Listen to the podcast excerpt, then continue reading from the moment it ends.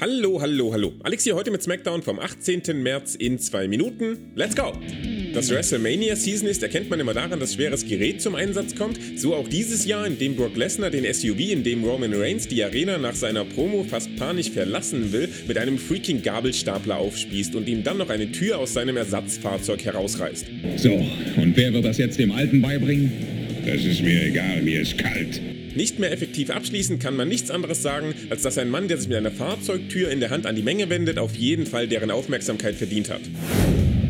Nach diesem Adrenalinschub gibt es erstmal Gelegenheit durchzuatmen mit ein paar Tag-Matches. Shinsuke Nakamura und Rick Books stellen sich Los Lotharios und beantworten mit einem schnellen Sieg eine der Fragen, die sich wirklich absolut niemand gestellt hat. Where the fuck were you? Und dann ist es Zeit für Drew McIntyres wöchentlichen Claymore. Der trifft diesmal wieder Shanky, der nach einem unspektakulären Six-Man-Tag-Match, in dem vor allem Baron Corbin versucht, jegliche Nähe zu Drew zu vermeiden, der unglückliche Schlumpf ist, der sich mit McIntyres Hot Tag auseinandersetzen muss.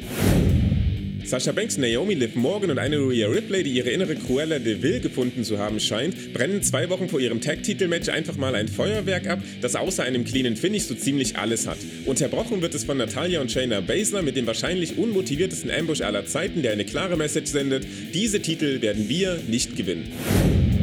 Nachdem Pat McAfee ins Büro von Mr. McMahon zitiert wird und sich in der Folge auf möglichst uneffektive Weise bei Austin Theory für seinen Ausraster in der Vorwoche entschuldigt, stellt sich Kofi Kingston Rich Holland und es sieht für einen Moment so aus, als könnten wir hier doch tatsächlich ein zweites cleanes Finish zu sehen bekommen. Da sich Seamus und You know it's all about the punch! aber nur widerwillig des Ringes verweisen lassen, lenken sie Kofi dann doch genug ab, damit sich Holland den Sieg holen kann.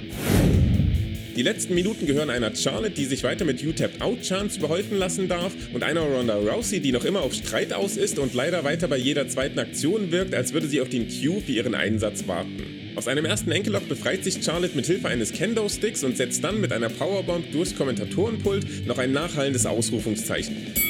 Und das war SmackDown in zwei Minuten. Also erstmal Kudos an WWE, die mit dieser Episode und einem manischen Cowboy Brock Orton im Gabelstapler schon jetzt einen Kandidaten für das Highlight des Jahres rausgehauen haben. Die ganze Nummer von Paul Heymans panischem Versuch, Roman zu verstehen zu geben, dass Brock doch nicht in Saskatchewan festhängt, bis zu Brock, der lieber noch den SUV umschubst, als dem Ziel seiner Aggression zu folgen. Also wirklich die gesamte Nummer war einfach Comedy Gold. Die 90 Minuten danach waren mit Ausnahme des Frauen-Tag-Matches ehrlich gesagt ziemlich lame, aber mit Rondas Tablespot hat die Show auf einem weiteren High aufgehört und mich letztlich halbwegs zufrieden zurückgelassen. Und damit bedanke ich mich für die Aufmerksamkeit. Haut in die Kommentare, als was ihr Brock nach dem Cowboy und dem Staplerfahrer noch sehen wollt. Liked, lasst ein Abo da, wenn es euch hier gefallen hat und seid nett zueinander. Schaut außerdem gerne in die volle Review rein und dann hören wir uns am Dienstag wieder zu Raw. Bis dahin, macht's gut!